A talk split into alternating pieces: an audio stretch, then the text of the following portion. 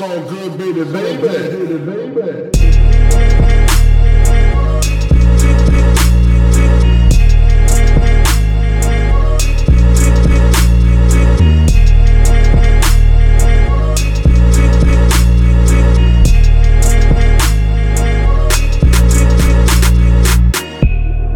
Zusammen, mein Name ist Jan Wehn und ihr hört eine neue Folge vom All Good Podcast. Heute bin ich nicht alleine, also bin ich eigentlich nie, weil ich habe ja immer Gäste da, aber als Moderator, Fragensteller äh, befindet sich noch jemand anders neben mir hier. Das ist der gute Wenzel Bohmeier. Und wir beiden sind hier heute zusammen mit einem Produzentenduo, Trio, einem kreativen Konglomerat namens Kitschkrieg. Ich grüße euch. Hallo. Heiner. Sehr dynamischer Einstieg, wunderbar. Wir befinden uns heute hier bei euch im Studio und wollen mit euch ein bisschen sprechen über euch, über eure Musik, über euer kreatives Schaffen in allen Formen, Farben und Ausformungen. Und ähm, die erste Frage, die mich interessieren würde, ist relativ klassisch, aber ich finde sie trotzdem recht interessant, weil ich weiß, dass quasi auch Kitschkrieg etwas vorausgegangen ist. Und deswegen würde mich als erstes mal interessieren, wie habt ihr euch eigentlich zusammengefunden? Ähm, ja, zusammengefunden. Also wir kennen uns über unsere Vorgängerprojekte. Äh, was bei mir Soulforce war, ein klassisches Reggae- und Dancehall-Soundsystem, ähm, durch alle Stufen gegangen, vom MCen, Auflegen, bla bla, nach jamaikanischem Vorbild, Musik gespielt und dabei irgendwann mal in Braunschweig gelandet, im legendären Brain Club. Und da stand dann plötzlich Simbis neben mir und das war der erste Kontakt zu Fidschi. Ja, bei mir war das dieselbe Story, nur umgekehrt. Wen hast du damals kennengelernt? Fizzle, ähm, ja, im besagten Brain Club in äh, Braunschweig. Und da gab es einen äh, Reggae-Abend und da hat Fizzle aufgelegt. AKA Fizzle Soul Force. Weißt du noch, was er damals gespielt hat? Dancehall, Reggae, je stumpfer, desto besser. Ja. Ja, ähm, und also unsere Verbindung Reggae, Dancehall, Soundsystem Musik mit äh, Ahudat, wie der Name ja auch schon irgendwie sagt, gleiches Programm. Wir kennen uns auch aus Köln von Reggae- und Dancehall-Veranstaltungen, äh, wo damals, also ich komme halt ursprünglich aus Krefeld und dann ist die nächstgrößere Stadt, ist halt Köln und da gab es halt diese Soundsystem-Szene ums Pau-Pau-Movement herum. Und dann ist man halt damals in Petit Prince gegangen und hat da halt äh, Soundsystem Musik gehört und da haben wir uns dann kennengelernt und Reggae ist irgendwie die Verbindung. Ja, ähm, wie kommt man von Krefeld aus denn überhaupt dazu, diese Art von Musik zu hören? Ja, uff, gute Frage. ähm, purer Zufall vielleicht. Also im Endeffekt war mein musikalischer Einstieg Punkrock. Ähm, mhm. Das waren die ersten Platten, die ich mir gekauft habe, die ersten Konzerte, an die ich mich erinnere. Und dann war da irgendwann mal wahrscheinlich eine Ska-Band als Vorband, weil das ist ja irgendwie so ein fließender Übergang in der Szene.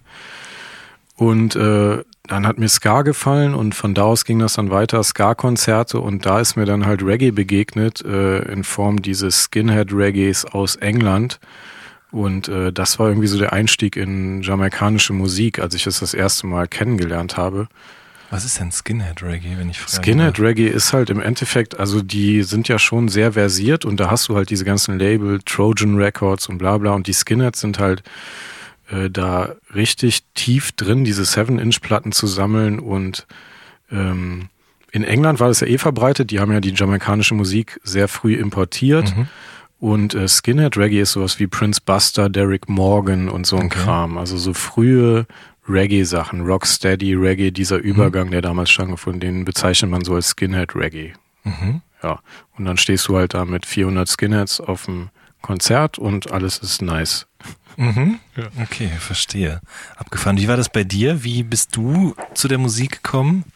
Ähm, ich war Rap-Fan und ja. Nerd immer und ähm, dann kam irgendwann in 90er Dancehall dazu, was ich erstmal wahrgenommen habe als so eine melodiösere, noch energetischere Version von dieser Two Turntables and a Mic Musik. So. Und letztlich ist das ja auch wahr. Also es ist ja quasi ähm, der Bruder aus Jamaika.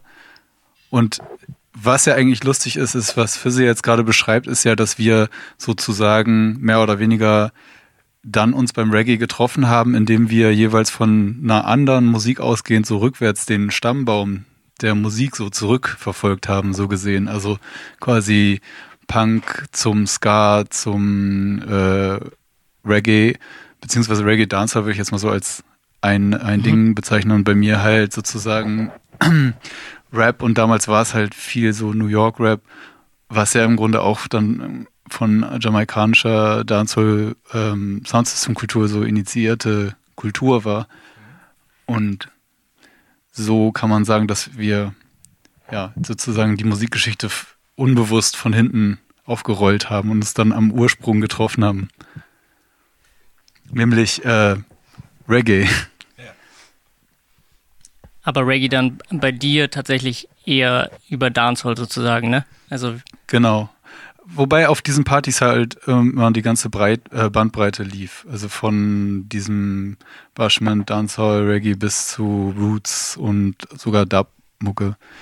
Also bist du nicht wie ich mit der Bob Marley Live-Platte von deinen Eltern eingestiegen? Nee, das nicht. Meine Eltern hatten eher Klassik. Okay, vielleicht auch Glück gehabt. Aber es gibt noch eine dritte Person im Raum, die ähm, für, für den weniger musikalischen Teil von Kitschkrieg verantwortlich ist, aber auch, soweit ich weiß, einen Reggae-Dancehall-Hintergrund hat, oder? Ja, definitiv. Äh, Dr. Alban war mein Einstieg. no Coke. Äh, nee, tatsächlich äh, weiß ich noch, fünftes Schuljahr, No Coke, Dr. Alban. Und äh, ich wollte, hatte, wollte immer wieder so, so eine Stimme hören, weil egal wie was, die Stimme ist halt mega von ihm. Und dann halt so der Klassiker wie Fizzle eigentlich, Punkrock, Hardcore, Bad Brains, da waren ja dann so schon diese Reggae-Einflüsse, Oi-Punk.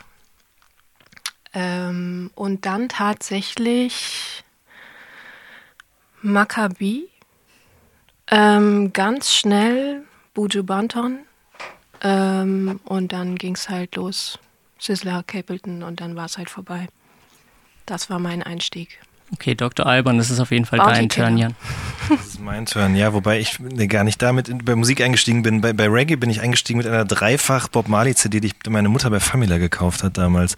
Ich war natürlich dann auch in Rot, Gelb und Grün waren die CDs gehalten. Das war mein Einstieg in diese Art von Musik. Aber ähm, mich würde noch kurz interessieren, wie habt ihr drei denn dann quasi diese Symbiose beschlossen, wenn ihr alle drei quasi vorher schon unterschiedlich musikalisch, kreativ, wie auch immer kreativ gewesen seid? Also wann kam denn diese Initialzündung zu sagen, okay, wir machen jetzt Kitschkrieg?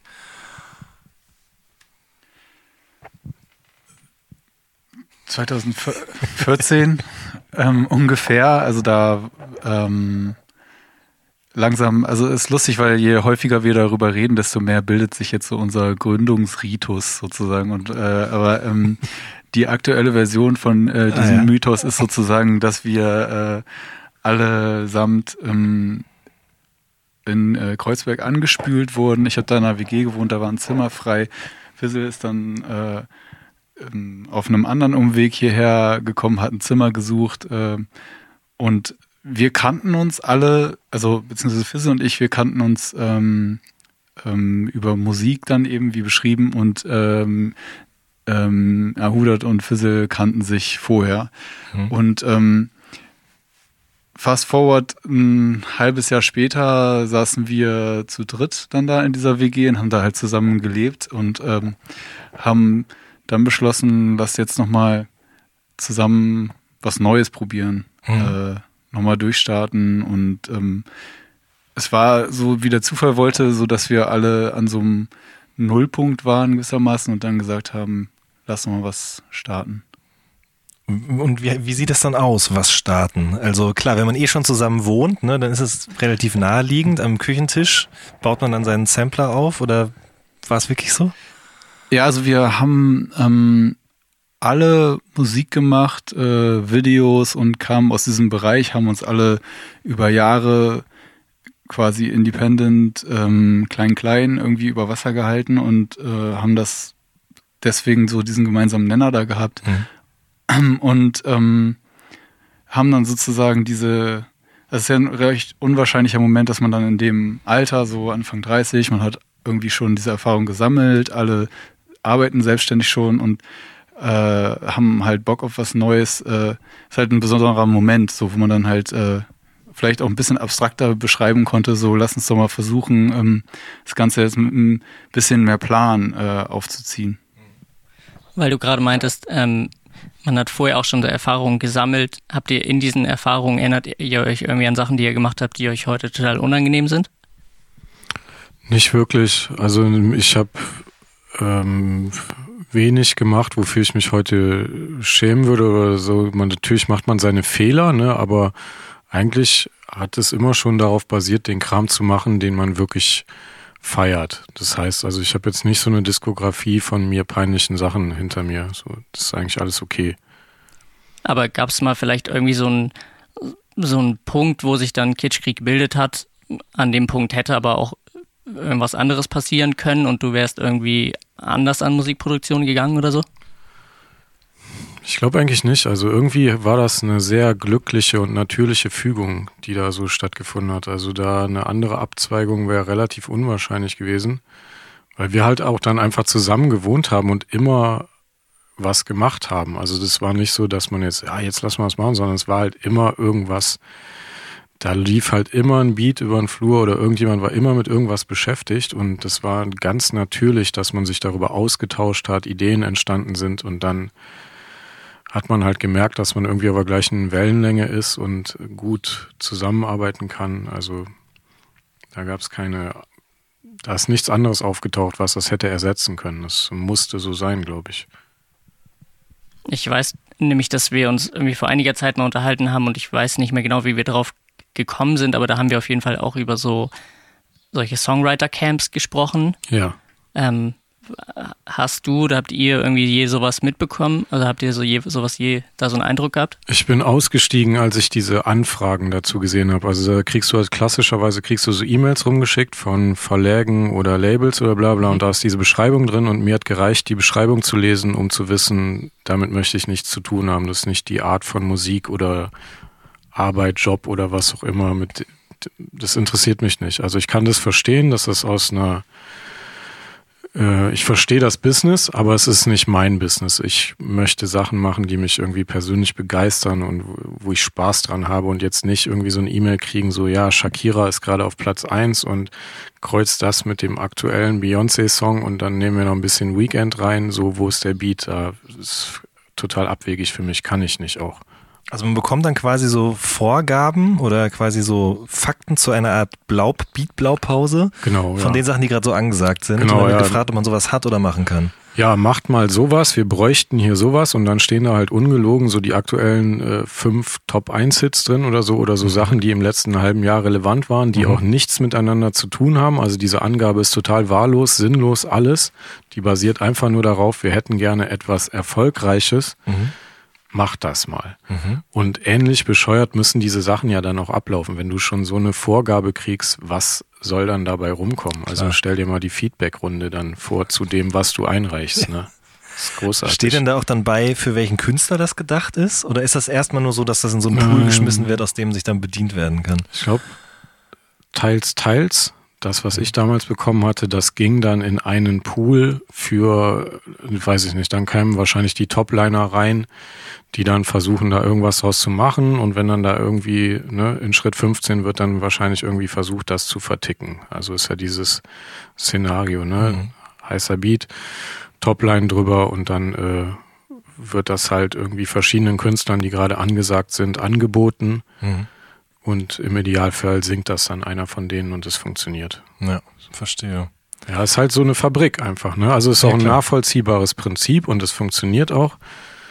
Ähm, es gibt auch ein interessantes Buch zu, das heißt The Hit Factory, da wird es ganz gut beschrieben, wie diese Schweden um Max Martin rum und so das praktisch revolutioniert haben und bis zum Ende durchexerziert haben. So ist halt derbe interessant, aber ist was anderes als das, was wir machen. So, also deutlich anderes Business irgendwie. Also, wobei man sagen muss, es ist jetzt schon so ein bisschen äh, ein Zwischending, wenn ich das vergleiche. Also zum Beispiel, also ich habe halt vorher mit äh, zwei anderen die Band Simbis gemacht, äh, die es übrigens weiterhin ohne mich auch gibt, so Well and Alive und die touren die Welt immer noch weiter, also Shoutout an Simbis. Ähm, da war es aber halt so, dass man die Sachen äh, selber produziert hat, die man dann im zweiten Schritt live selber auf der Bühne performt hat. Das heißt, man war halt komplett äh, Künstler. Und ich glaube, bei ähm, Kitschkrieg ist es halt so eine äh, interessante Zwischenform, weil ähm, nochmal eine gute Schippe mehr Realismus dabei ist, sozusagen, ähm, was ist halt praktisch? Und ähm, wir halt trotzdem auch irgendwie ein bisschen Fabrik sind. Also es ist halt äh, natürlich kein äh, Writing Camp, aber wir sind im Grunde unser eigenes Writing Camp, wenn man so will, was halt zur Folge hat, dass man zwar eine Fabrik ist, trotzdem aber einen hohen Grad an Selbstverwirklichung äh, dabei hat. Startup quasi. ja, Startup ist so ein scheiß Wort, aber im Grunde ist es so, ja. Ich wollte aber eh auch schon fragen, ob das nicht bei Rappern auf eine andere Art auch vielleicht so ein bisschen irgendwie vorkommen kann. Also ihr habt ja mit unterschiedlichen Leuten gearbeitet, ob man dann auch irgendwie so äh, sowas bekommt wie, ja, ey, neuer Future-Track ist super geil, lass mal sowas machen. So. Klar. Äh, Oder also, zum Beispiel auch Neue Haiti ist super geil. Wir bräuchten jetzt auch sowas oder wir hätten gern sowas. Ja. ähm, ja, das gibt es natürlich schon zu kleinen Teilen, aber meist ist die Antwort von uns ja, nee. Weil, keine Ahnung, wenn du dir halt das aktuelle Geschehen anhörst, dann ist da, ne, viele Migos-Type-Beats sind unterwegs und so ein Kram und ich finde, ich feiere die Musik, ich höre das, ich liebe das, aber es muss ja schon irgendwie was eigenes, äh, ein eigener Entwurf da stattfinden, ne? Also, äh, ist bei uns nicht so wirklich existent und die Künstler sind halt auch eigen genug. Also wir arbeiten ja jetzt auch nicht mit so vielen Leuten zusammen, sondern gerade eher so das eigene Camp aus Haiti, Trettmann, Bargeld und ein paar Sachen drumherum. Und äh, die sind eigentlich auch oft für abwegige Sachen zu begeistern, so dass das da schön mit denen zu arbeiten. Wie seid ihr eigentlich genau zu dieser Konstellation, äh, Konstellation gekommen? Also es sind ja jetzt so, also Haiti, Bargeld und Trettmann so die drei Künstler, mit denen ihr jetzt so zusammen auf jeden Fall zumindest Releases gemacht haben, gemacht habt, wo auch Kitschkrieg mit draufsteht, so, ne? Ja, ähm, es war auch nicht geplant. Ne? Also ich meine, Trettmann kennen wir halt schon lange und das war halt klar, da haben wir mit angefangen und dann haben sich halt die Wege gekreuzt mit den anderen und irgendwie, ich glaube, die Verbindung zwischen all diesen verschiedenen Charakteren ist, dass jeder für sich sehr eigen ist und den anderen auch dafür feiert, dass er auch so eigen ist. Also das ist irgendwie die Gemeinsamkeit, ne? Weil die haben ja sonst wenig miteinander zu tun irgendwie. Das ist ja schon eine recht abwegige Truppe. Ähm, aber irgendwie passen die deshalb auch so wunderbar zusammen, weil die halt so bescheuert eigen sind ne, und so schön dadurch, finde ich. Also das, und das ist auch der Respekt, den die äh, gegenüber den anderen jeweils haben, so dass die Verbindung irgendwie. Passt ihr auch als Produzenten mit denen deswegen so gut zusammen? Oder so als Team? Also, weil ich erinnere mich zum Beispiel, als ich, ähm, glaube ich, Chris das erste Mal kennengelernt hat, haben wir darüber geredet, dass er irgendwie gerade keinen Alkohol trinkt, glaube ich. Und auf der Joey Bargeld EP ist es ja ein bisschen anders mit Drogen, so. Ja, klar. Ähm, ja, passen wir das. Ich glaube, wir passen gut mit denen zusammen, weil wir äh, offen sind für diese, diese Ehrlichkeit, die die an den Tag legen. Ne? Also ich bin kein Fan von ähm, Drogenkonsum, so nehmen selbst keine Drogen, rauch so ein bisschen mein Weed und das ist es. Und äh, da sind andere Leute anders. Ich finde es halt nicht geil, aber ich mag die Ehrlichkeit bei denen einfach so Ja. gerne. Ne? Also das ist halt nicht so, hm, sondern ja, die sind, die gehen ehrlich damit um und das mag ich so gerne.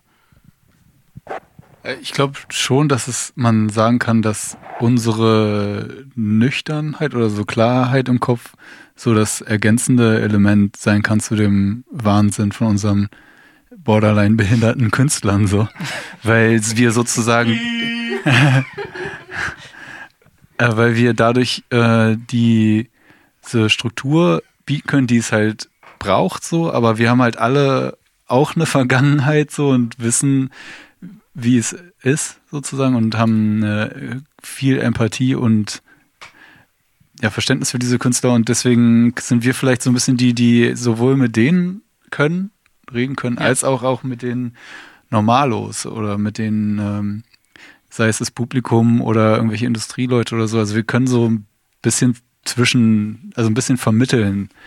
Wir haben, haben immer gesagt, so den Wahnsinn einfangen, ohne es kaputt zu machen und dann das in eine hörbare Form bringen. Ja, genau. Also auch so der Punkt, dass man halt, äh, wie er schon sagte, dass man selber eine Vergangenheit hat. Also dass man gewisse Dinge erfahren haben muss, um sie halt verstehen zu können an anderen Leuten. Und aber halt auch der entscheidende Punkt, dass man so darüber hinaus ist, um halt dann an einem Abend zu sagen, okay, ich gehe jetzt schlafen und der Rest zieht halt weiter. So. Ja, klar.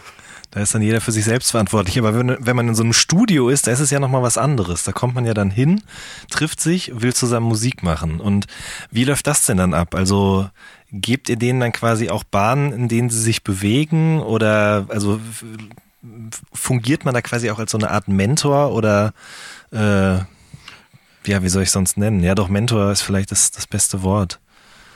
Ähm, also die Bahnen für mich, wenn die zum Studio kommen und Songs machen, ist halt immer, ist es am Ende hat es funktioniert, haben wir am Ende einen Song. Das heißt, wenn dafür halt die abwegigsten Sachen passieren müssen, damit die kreativ sein können und so, dann mache ich das mit, weil das gehört halt zum kreativen Prozess dazu. Ne? Also es zählt halt am Ende, ist da jetzt was Brauchbares bei rumgekommen oder war das jetzt einfach nur Zeitverschwendung? Und mir ist relativ egal, was die veranstalten. Mhm. Solange da am Ende was bei rumkommt, können die machen, was sie wollen. Ja. So, weil ähm, das ist halt Kunst dann. Ne? Also das musst du denen halt auch zugestehen, dass sie ihre Macken und alles ausleben können. Und im Studio musst du dich halt vor allem wohlfühlen, frei sein. Und dann ist halt scheiße, wenn du erstmal, da ist verboten, da ist nicht, das nicht, das nicht. So, das Einzige so ist halt nicht, Kippen rauchen darfst du nicht im Raum. Okay. Ne? Aber ansonsten ist alles erlaubt. Ja, irgendwie schon. Äh, Ich, äh, also, was du ja eigentlich oft machst, ist dann doch irgendwie eine relativ harte Meinung sagen. Also, es bedeutet jetzt nicht irgendwie so ein Yeah, yeah, Jubel, äh, ähm, Dude so neben sich zu haben, der so alles geil findet und so, sondern halt irgendwie im richtigen Moment auch zu sagen, so, nee, ist nicht geil, so, lass nochmal machen und lass nochmal machen. Und in, so nach so einer anfangs schwierigen Phase, so hat jeder von denen das äh, ziemlich schnell äh, zu schätzen gelernt, glaube ich. Ähm, so, es ist auf der einen Seite halt alles erlaubt, so dieser Wahnsinn soll halt passieren, so. Auf der anderen Seite ist es halt auch unsere Aufgabe, das so das zu kuratieren sozusagen. Habt ihr irgendwie in letzterer Zeit aber auch mal mit Künstlern gearbeitet, die weniger wahnsinnig waren? Und wenn ja, wie war das im Vergleich zu die Erfahrung? War das total langweilig dann? Ja. Okay. Nein, aber zum Beispiel ähm, habt ihr ja auch am Beginner-Album mitgearbeitet, ne? Und ähm, ich meine, das ist ja, also ohne dass ich jetzt sowohl bei einem Haiti-Aufnahme dabei gewesen wäre, noch bei einer Beginneraufnahme, aber einfach so von dem, von dem, von der Art, wie die jeweils den Künstler wirken, stellt man sich das schon anders vor. Die Art und Weise, wie einfach in den, an, in den Tag hineingelebt wird oder eben auch nicht, wie an Songs gearbeitet wird. Gibt's Ja, da- genau, das war? Ja. übrigens nicht langweilig. Also Ja, ja, ja, klar, auf jeden Fall, um Gottes Willen. Äh, Nein, aber ähm, die sind natürlich in ihrer Erfahrung viel routinierter, weil Mhm. die vi- viele Alben schon gemacht haben in verschiedenen Konstellationen und dadurch auch äh, Abläufe haben, die sich bewährt haben und so weiter. Und ähm, bei den neuen Künstlern müssen wir viel mehr äh, den Prozess lenken müssen beziehungsweise können halt auch und deswegen ist es halt auch dann äh, häufig so eine Ko Kollaboration zwischen Kitschkrieg und dem jeweiligen Künstler. Ähm, und bei so einer Situation wie bei den Beginnern ist es halt so, dass die eine viel, äh, sehr viel genauere Idee von dem Werk halt haben und man da eher eine ähm, zuarbeitende Ar äh, äh, Position im Team einnimmt und halt auch lieber mal die Fresse hält und lernt. Ja, okay, verstehe. Ähm, findet das Kuratieren denn auch außerhalb von der Musik statt? Also so durch Gespräche oder sonstigen kreativen Input vielleicht auch von dir? Also wir unterhalten uns äh, permanent über Musikkultur, Strategien, Mhm. wie wir sozusagen, ähm, welche Idee, welches Gefühl wir mit einem Song, Release oder auch einem, ähm, einem größeren Kontext äh, vermitteln wollen. Und dann kommen wir zu Ergebnissen äh, wie zum Beispiel ähm, wir machen ein Video, was aus äh, Fotos besteht. Oder also so jeder Schritt, der als nächstes passiert, ist eigentlich das Ergebnis von so gemeinsamen Gesprächen. Und äh, da spielt Ahudat eine große Rolle. Ahudat macht die Fotos, die Videos und äh, ist auch so eine Art Creative oder Art Director bei uns. Äh, die redet nur nicht so gerne. Aber ähm, Ahudat, hörst du dir denn den ganzen Kram dann regelmäßig immer an, auch quasi bevor der schon, also in Ja. dem Prozess noch, wo das Ja. noch nicht fertig ist alles? Ja, auch ganz unterschiedlich.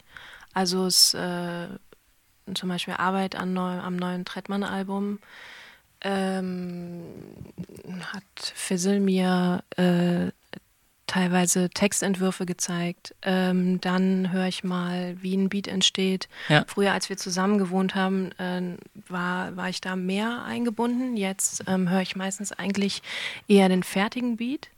So den Prozess kriege ich weniger mit, aber ich bin halt oft oder wenn so oft ich kann ähm, im Studio dabei. Es gibt natürlich mittlerweile auch ähm, gibt es auch so, dass ich im Prozess merke, okay, es ist halt cooler, nicht dabei zu sein, Ja. weil das für den Künstler manchmal cooler ist. Ähm, und ja, also es gibt, eigentlich bin ich im kompletten Prozess immer mal wieder irgendwo an einer anderen Stelle dabei. Und ist das nicht, ähm, also ich stelle mir das dann super schwierig vor zu sagen, nee, das finde ich voll kacke. Wenn du was, dir irgendwie was gar nicht gefällt oder so. Das hat es noch nie gegeben. Okay. Also, nee. Gab, doch, letztens gab es was. das fand.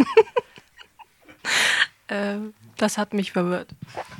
Furchtbarer Beat von Fidschi, ja, muss man. ga- Nee, ähm, es gibt nicht dieses, das finde ich komplett scheiße, sondern wir haben eine sehr gute Feedback-Kultur, sondern es wird halt wirklich versucht, positiv daran zu gehen und äh, genau zu benennen, das mag ich nicht, weil es das und das mit mir macht, so dass es halt irgendwie einen Wert hat, das Feedback. Ne? Aber es gibt Ja. ja. jetzt nicht diese Pauschalkritik, finde ich scheiße, weiß auch nicht warum, so, weil was soll das? Da hast du ja nichts von. Ne?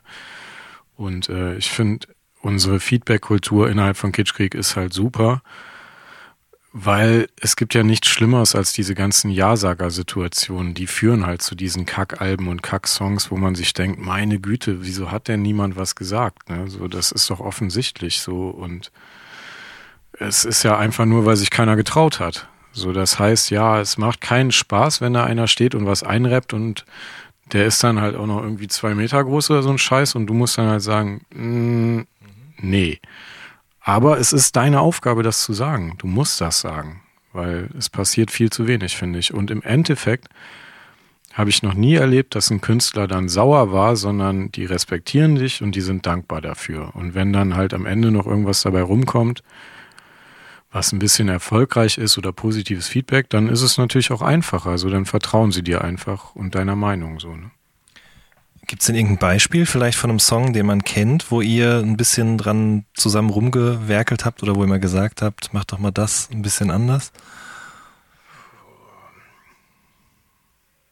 Schwierig, ne?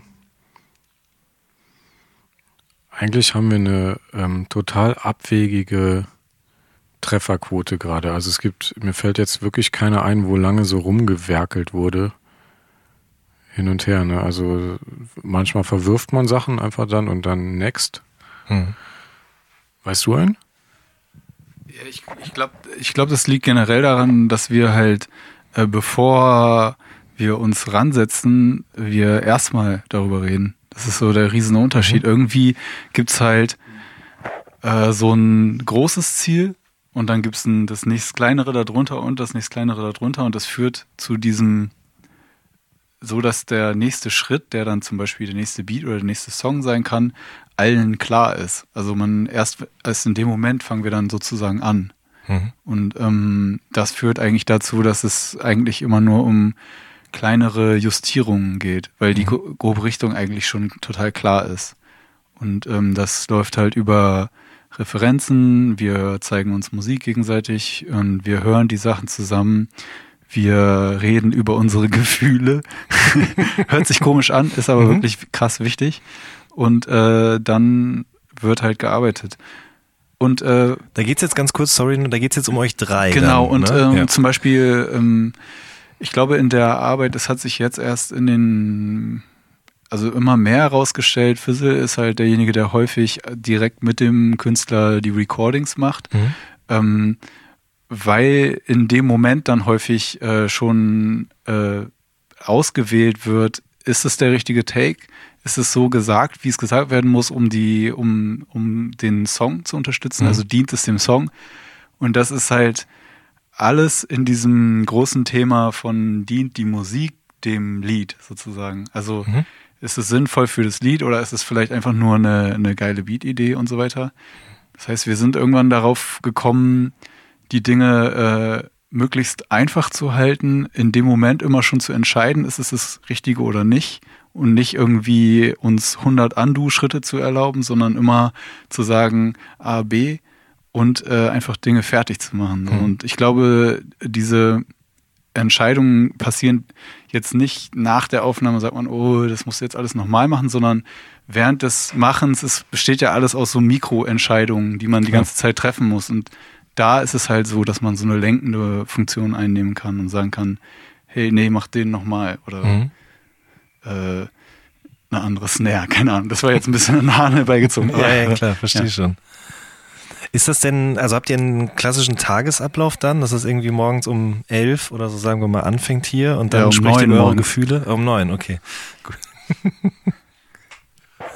ja, äh, ne, ich zum, also zum Beispiel, wenn man jetzt die letzten Alben betrachtet und so ein Kram, habe ich, äh, da ich das ja dann irgendwie mit denen aufnehme und mache und so ein Kram, richte ich mich nach dem Künstler. So, ich habe eine Zeit lang versucht, so dann und dann ist die Studiozeit oder eine Zeit lang ging es auch nicht anders, dann war halt dann die Studiozeit, so weil du kein eigenes hattest.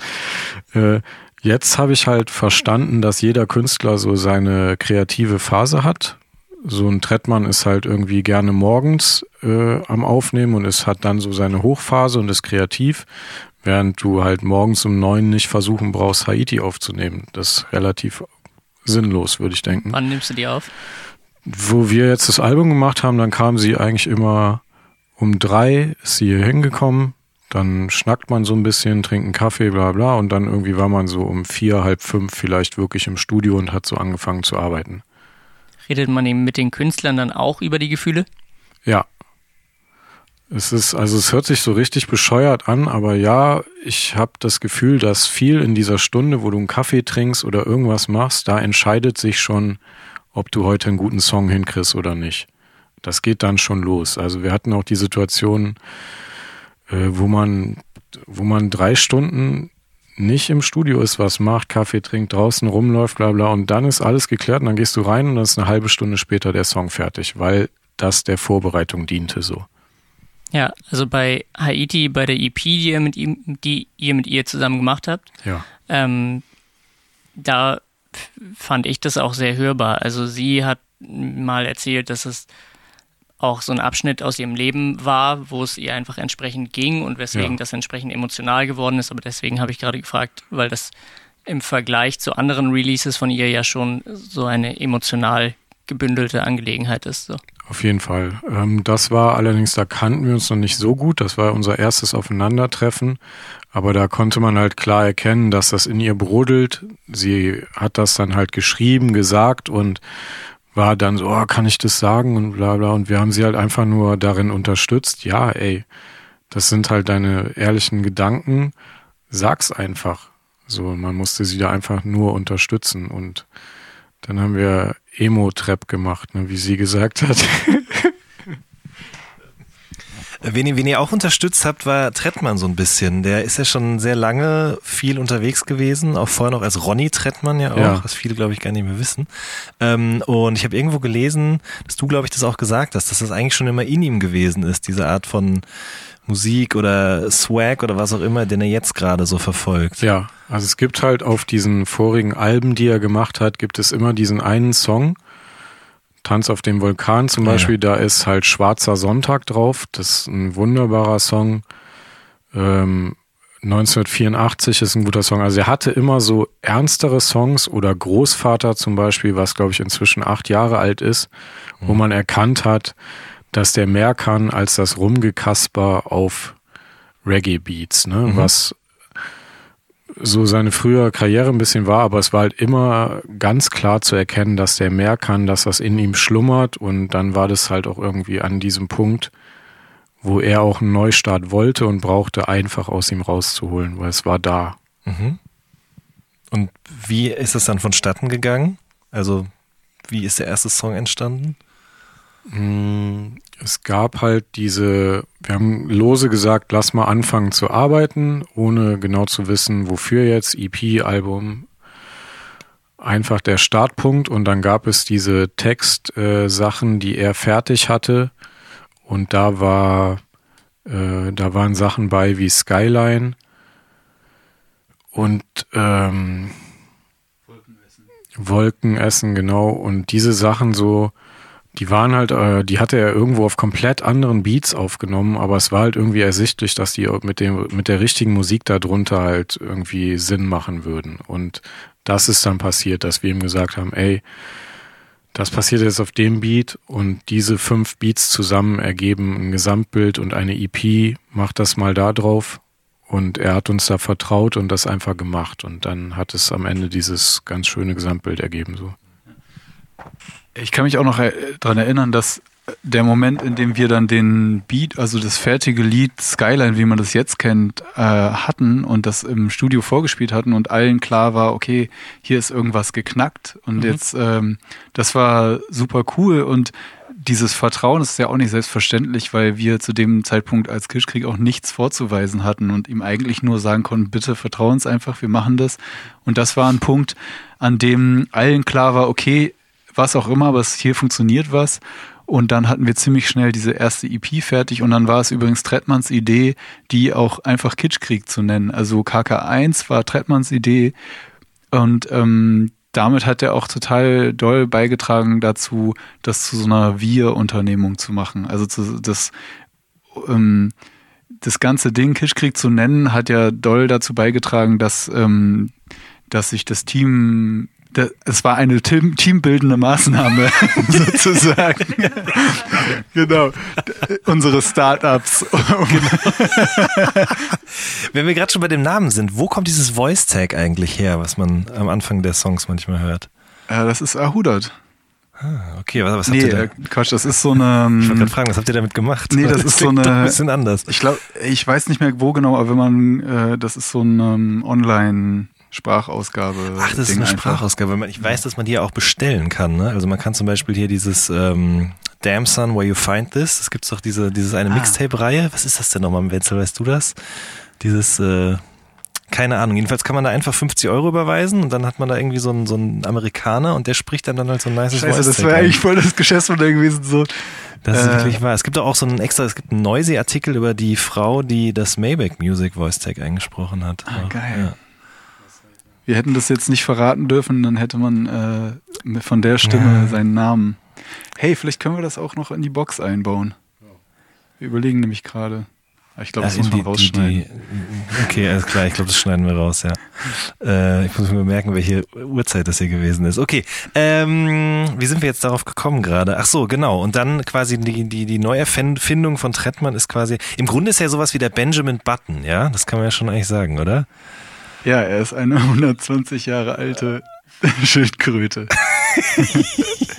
Nein, aber er ist auch jemand, der, der wie ein Wein altert. Und, ähm, und irgendwie finde ich auch so ein, jemand ist, der kein Alter hat. Ja, genau, ja, stimmt. Das ist eigentlich noch viel mehr als Benjamin Button. Das stimmt wirklich, ja.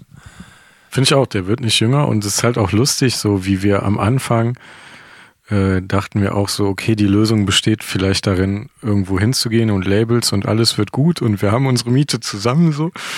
Und da war halt dann auch so, wie alt ist der, ne? Und ich fand es halt voll die abwegige Frage, weil also da haben dann Leute gefragt, natürlich, wie alt, wie alt ist der denn jetzt so? Und für mich war, da ist mir überhaupt erst bewusst geworden, in welchen Dimensionen die denken, weil ich dachte so, okay, du hast halt gute Musik oder nicht.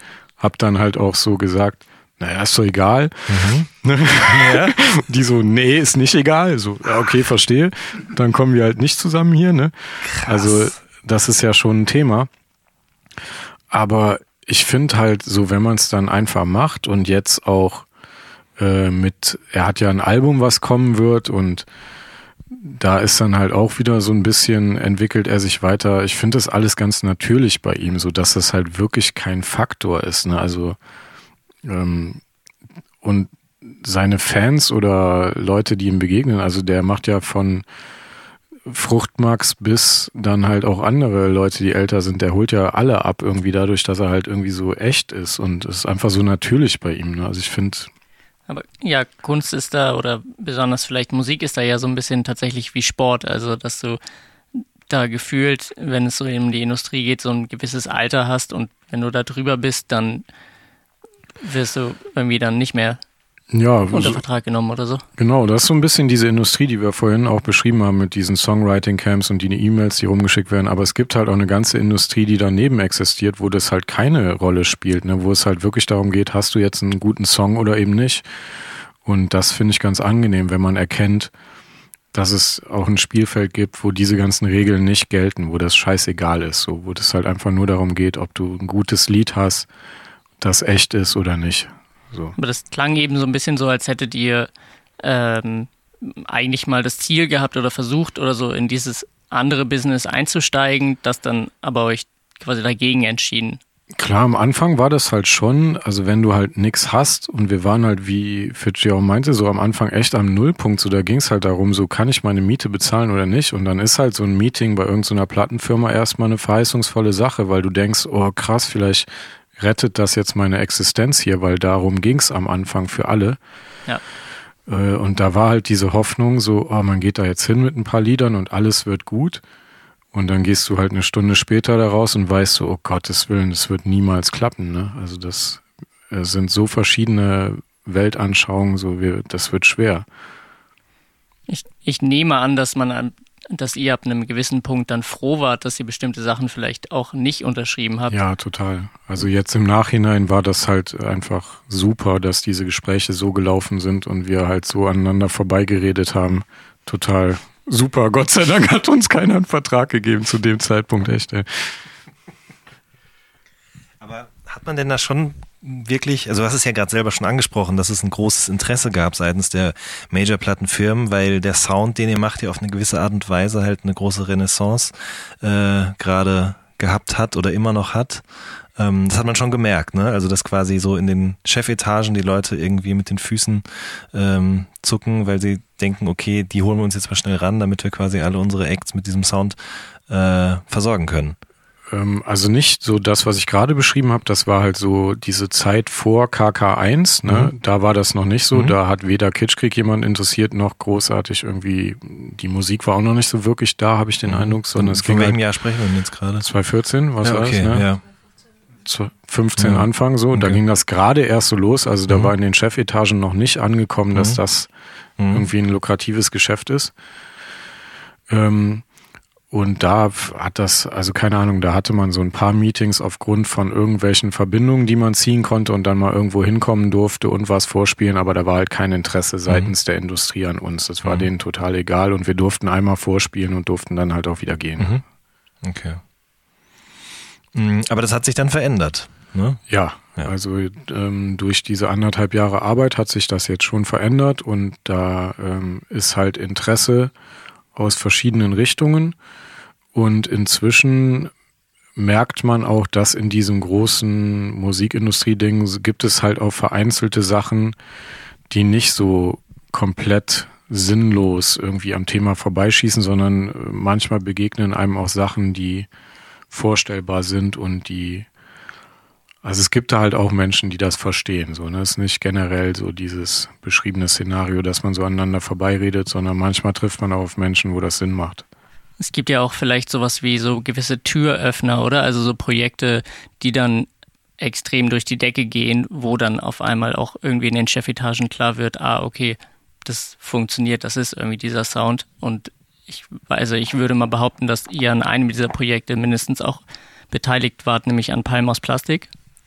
Genau, das war ja eigentlich so, dass die Connection halt äh, über Raff zu Tretti kam, die sich schon über Jahre kannten und äh, deswegen auch natürlich gewachsen war, weil Tretti derjenige war, der über Jahre die Dancehall-Fahne hochgehalten hat, wo es halt keinen interessiert hat. Und Ja.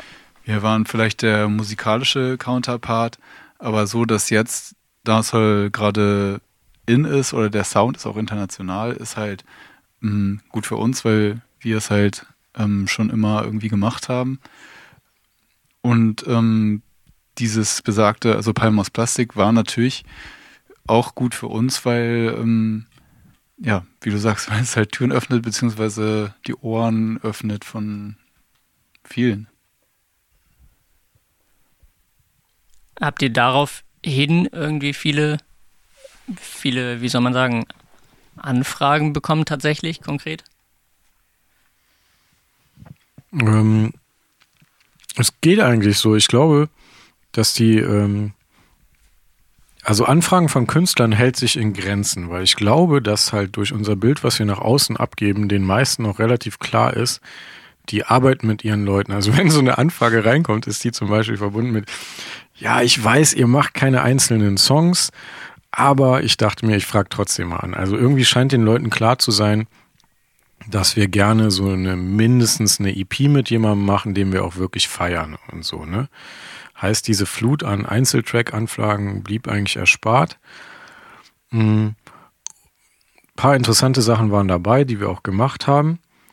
Aber hauptsächlich ist mein Eindruck, als wäre das so strukturelle Sachen gewesen, dass Leute irgendwie auch erkannt haben, ah, die können so ein Produkt auch irgendwie zu Ende denken und den sehen so ein bisschen mehr als nur jetzt den Beat machen und dann irgendwas drauf aufnehmen, sondern die verpacken das schön, machen sich Gedanken darüber, wo platzieren die das und bla bla. Das hat eher so die Leute in der Industrie äh, überzeugt und interessiert, ist mein Eindruck so.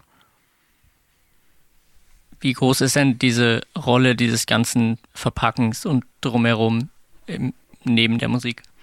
Ich mag das sehr gerne und ich glaube, wir alle mögen das sehr gerne. Also es ist genauso eine kreative Arbeit wie ein Musikstück zu machen. Also ich finde es halt genauso interessant zu überlegen, wie sieht das aus oder was ist der Weg, damit die Leute das auch hören. Ist ja auch eine kreative Leistung. Und also wenn du es immer so nach Schema F abhandelst, ich lade das hoch, dann schicke ich das aus, bla bla, ist das vielleicht relativ langweilig, aber ich mag den Prozess sehr gerne. So, also ich finde das halt lustig, wie Jetzt zum, bei dem Bargeld-Ding, das äh, haben wir ja zum Beispiel eine Premium-Box, die du halt bei eBay ersteigern kannst und so Kleinigkeiten. So mich freut das, wenn man auf so eine Idee kommt, die dann halt ankommt und die Leute so, wie, ihr habt eine Box? So, ja, wir haben eine Box. So finde ich halt lustig. Bei so wie viel voll. steht die gerade? Gestern waren es 200 irgendwas Euro, oder? Ja, 250 sind Ja. wir jetzt, glaube ich. Und Schon ordentlich. halt einfach, dass darüber berichtet wird, ist halt geil, finde ich. So. Absolut. Da freue ich mich, dass man mit so einer bescheuerten Idee durchkommt und wieder mal so ein Gegenbeispiel geliefert hat. Finde ich toll. Hat es denn eigentlich einen Grund, dass ähm, das alles wirklich so in schwarz-weiß und dunkel gehalten ist? Weil ich muss schon sagen, wenn ich an den Namen Kitschkrieg denke, habe ich zwar soundmäßig schon Farben im Kopf, Ja. aber so Artwork-technisch, videotechnisch ist es ja alles immer sehr schwarz-weiß, dunkel-düster. Ja. Ähm, das ist halt äh, Ahudats Hoheitsgebiet und wir haben ihr am Anfang gesagt, mach bitte einfach. Und dann kam sie mit dieser Bildsprache um die Ecke und äh, für uns, wir haben das direkt gefeiert, warum sie das tut. Wird sie jetzt selber erklären. Hat sie keine Ahnung. Ist halt nicht so erwartbar, das kann ich vielleicht noch dazu sagen. Ne? Also es bricht halt mit der Erwartung, die man hat, wenn man die Musik hört. Das ist so mein Empfinden zumindest. War das jetzt schon die Antwort auf die Frage vielleicht? Ja, ne? äh, ich wollte gerne noch was anderes anschließen, was wir vorhin besprochen haben. Und zwar ist es natürlich schwierig zu fragen, warum hat diese Art von Musik jetzt gerade eben so einen hohen Stellenwert. Aber mir ist es heute wieder aufgefallen, als ich das neue DJ Khaled Album gehört habe, auf dem ist ja ein Song drauf mit Rihanna und äh, Bryson Tiller, glaube ich, ähm, der diesen Sizzler Rhythm sampled aus 2003 oder 4, glaube ich, den, auf den ja auch Gentleman damals Damn Gone gesungen hat. Und das finde ich halt irgendwie krass, weil das jetzt quasi ja wirklich zehn Jahre altes Liedgut ist, was genau so wieder übernommen wird. Wohingegen die anderen Sachen, die gerade so angesagt sind in den Charts, da merkt man ja schon, dass da viel auch mit modernen Songs verschnitten wird und mit modernen Sounds. Wie kommt denn das? Maria Maria ist ja auch damit drauf, ne? Auf dem Ist Album. auch drauf. Also ich finde, so ein Beispiel wie der Sizzler Rhythm, ne? Du hast halt diese Kultur, äh, Bashment-Musik, jamaikanische Musik, die ist allgegenwärtig weltweit. Also du wirst halt in jeder großen Metropole eine Dancehall finden, wo du hingehen kannst, wo sich die verschiedensten Leute treffen und du kannst halt Leute, das ist irgendwie so eine stabile Basis, ist mein Eindruck. Weißt du, wenn du jemandem sagst, so hier Sizzler, das und das Album und der kennt das auch, dann habt ihr so eine gemeinsame Basis und das ist das, was Khalid da auch macht. Der holt sich Sizzler fürs Intro, Movado fürs Outro und verortet sich in dieser Szene. Und diese Szene ist die Basis für viele andere Sachen, die entstanden sind. So, ne, Grime daraus gekommen, Hip-Hop daraus, dies, das. Das heißt, diese Referenz zu setzen mit Reggae ist für mich so ein Zeichen des, ich habe die Roots irgendwie verstanden. So. Und das ist so, so eine verbindende Sache, die der irgendwie setzt. Ist aber auch außerhalb von Khaled irgendwie in den letzten Jahren auf jeden Fall sowas ähm, tatsächlich irgendwie so Billboard-Charts angeht und so schon wieder sehr präsent oder im Vergleich zu von, von jetzt mal zehn Jahre oder so. Ja, definitiv. Also es ist mehr geworden und äh, die, die Erfolge führen dann natürlich äh, dazu, dass es noch mehr wird. Ne? Wo das angefangen hat und warum, weiß ich gar nicht genau. Ich, ich feiere das einfach nur, dass es stattfindet, weil das ist halt das, wo wir und ich auch herkommen. Und ich finde das, ich weiß, das Sizzler-Beispiel so, ich bin beim Einkaufen im Lidl so, ne, und höre das Khalid-Album und dann kommt das Sizzler-Ding an und dann rufe ich ihn an und sage, jetzt benutzt endlich mal das Sizzler-Sample, was ich da hochgeladen habe. Was ist los? So, wo ist das, ne? so, weißt du? Wobei man aber kurz sagen muss an dieser Stelle, ich bin ein riesen Dipset-Fan und Cameron und Joels haben das auch gemacht. Genau, äh, ich ne? bei genau daran denken. Music. Ne? Ja, also, aber damals, ich meine, ich kannte es schon, aber die haben das so zerschnitten, dass ich es nicht im ersten Moment erkannt habe direkt. Im Grunde haben die äh, jetzt eine ähnliche Formel verwendet, also hat äh, eine Stimmt. Fall, also eben Ja. äh, so den Originalbeat mehr oder weniger zerchoppt, ein paar Richtig. Drums drauf. So. Genau. Ja. Ja. Also, weiß nicht. Ist schwierig. Also ich finde so dieses Khaled-Ding ist halt ein perfektes Beispiel für so ein modernes Urban Hip-Hop slash äh, Rap. Ähm, ich meine, das ist das Compilation-Album sozusagen schlechthin. Aber auch von den Beats her, die Samplen, also es ist, es basiert ja alles auf ein Sample, das ist wie ein Mashup sozusagen aus schon funktionierenden Bestandteilen. Ja, überhaupt so das ganze Album auch, ne? Genau. Also das, ich habe tatsächlich auch irgendwie letzt, wann es rauskommt, Freitag oder so, das gehört und dachte auch so, okay, krass, du, tut einfach so, du hörst es so und hörst nach und nach so alles, was du irgendwie magst, immer mal so aufpoppen. Also wie so Ingredients, die du so alle zufügst, so. Und das kann auch ganz schnell dann zu viel werden, so, aber du hast halt irgendwie, da kommt noch der, den du gut findest, da kommt noch der, dann kommt noch der Type of Beat und dann kommt noch das, da, die, die Dancehall-Referenz und so. Ja, es bildet im Prinzip einfach ab, was äh, dieses und letztes Jahr ging, sozusagen. Ja, definitiv. Plus halt noch, also ich fand halt krass, äh, also mir ist klar, was der macht und wofür er da ist und es muss ihn geben, so ist halt geil, ne? Du bist der, der weiß, was er eigentlich macht. Nee, aber ich finde halt, äh, er treibt es ja zur Spitze, ne? Also so sein Job ist halt so der krasseste und verrückteste von allen zu sein in diesem so, was können wir noch besorgen, was war schon mal erfolgreich, was können wir noch so und dann packt Ja. er halt so viel auf ein Album so, ne? Also es ist ja wirklich von dieser, jedes Ding gab's ja schon. Und jedes Ding war halt vorher schon ein Hit. Und dann wird das halt zu sieben Prozent umgebaut. Und äh, also ich meine, so dieses Maria Maria Ding ist ja wirklich die Krönung so, ne? Das ist ja unfassbar. Ja, das toppt nochmal dieses, was war das bei dem letzten Album, glaube ich, Nas-Album dann, wo er dieses Fuji La-Sample Genau, ja. drin hatte. Das war ja aber noch so ein Sample und Aber ich weniger. muss sagen, ich feiere das, weil mich erinnert es auch an so eine Mash-up-Kultur von einem Diplo und all so ein Kram. So, ne? Es ist irgendwie ja das Gleiche und ich kann mich da mit anfreunden, weil vom Auflegen kenne ich das auch. Edits machen und all so ein Kram und er trägt das halt so irgendwie in, in diese Billboard-Welt ne? und macht das halt so, zieht das so stumpf durch. Das ist halt krass, ne? Aber mehr auf Nummer sicher kannst du ja nicht gehen. Dann nimmst du halt diesen hittigen Beat, der schon mal ein Nummer 1 Hit war. Okay, und wen haben wir jetzt noch? So, ja, Rihanna. Okay. Ist recht absehbar, dass das läuft, ne? Ja, ich finde interessant, dass du gesagt hast, dass, dass du das erstmal begrüßt, wenn du dann auf einmal überall irgendwie aus dem Radio und wo auch immer im Supermarkt und keine Ahnung wo Dancehall-Referenzen äh, hörst. Natürlich. Also ich finde das geil, wenn das alle hören und wenn das verbreitet ist. Und ich finde auch äh, diese Palmen aus Plastik-Szenario, dass jetzt plötzlich dann 10.000 Leute in so einem Ding stehen und halt so zu Dancehall-Rhythms abgehen und dann machen die da ihre komische Wall of Death zu Buju Banton Champion und so ein Kram, finde ich halt super. Weil ich kenne das Szenario halt so, du spielst halt Buju Champion und da stehen halt 40 Leute oder so. Also ich finde das schön, wenn viel, wenn diese Musik gehört wird. So, ich mag das. Mm, und wie ist das so mit Traditionsbewusstsein? Also die Kids, die jetzt Palm aus Plastik feiern, die kennen ja, ja im Zweifelsfall gar nicht die, die Roots davon so. Und vielleicht mhm. interessieren mhm. sie sich noch nicht mal dafür. Aber ist es, ist es egal oder findest du es schade? Oder? Finde ich egal. Also ich mhm. bin mir sicher, dass bei den 10.000 Leuten werden ein paar bei sein, die dann irgendwie das zurückverfolgen. Wo kommt das her? Und mhm. sich das angucken. Ein paar nicht, aber äh, ich habe jetzt nicht den Anspruch da irgendwie, oder ich denke nicht, dass es darauf ankommt, dass die alle jetzt genau wissen, wo kommt das her, aber ich bin mir sicher, die werden schon viele erreicht haben für, mhm. äh, und für die Musik begeistert haben, so die mhm. dann auch mal ein bisschen tiefer dicken, glaube ich. Mhm. Das reicht ja dann vielleicht auch so ein bisschen, wenn es aus tausend dann zehn sind, die sich krass ja. dafür interessieren. Ich meine, ich kenne genug Leute, vielleicht war das bei mir selber sogar auch so, dass man früher irgendein 90s Pop-Kram gehört hat, wo irgendein Rapper dabei war oder es war so ein bisschen Rap Peel ja, genau. dabei. Also ich glaube, ich habe Tic-Tac-Toe gehört und ja. dann fand ich irgendwie Rap geil deswegen. So. Ja. Und äh, ich habe halt auch zum Beispiel mit befreundeten Leuten gesprochen, die äh, immer noch Soundsystem spielen, so klassische Dancehall-Partys und die sagen, da ist halt ganz klar so ein Zuwachs von Leuten, da stehen dann halt jetzt so Leute in 187-Shirts äh, und gehen halt zu Dancehall ab. Also komm schon zurück. Es gibt das Shirt ja auch in Reggae-Farben, oder? Genau, ja. Genau.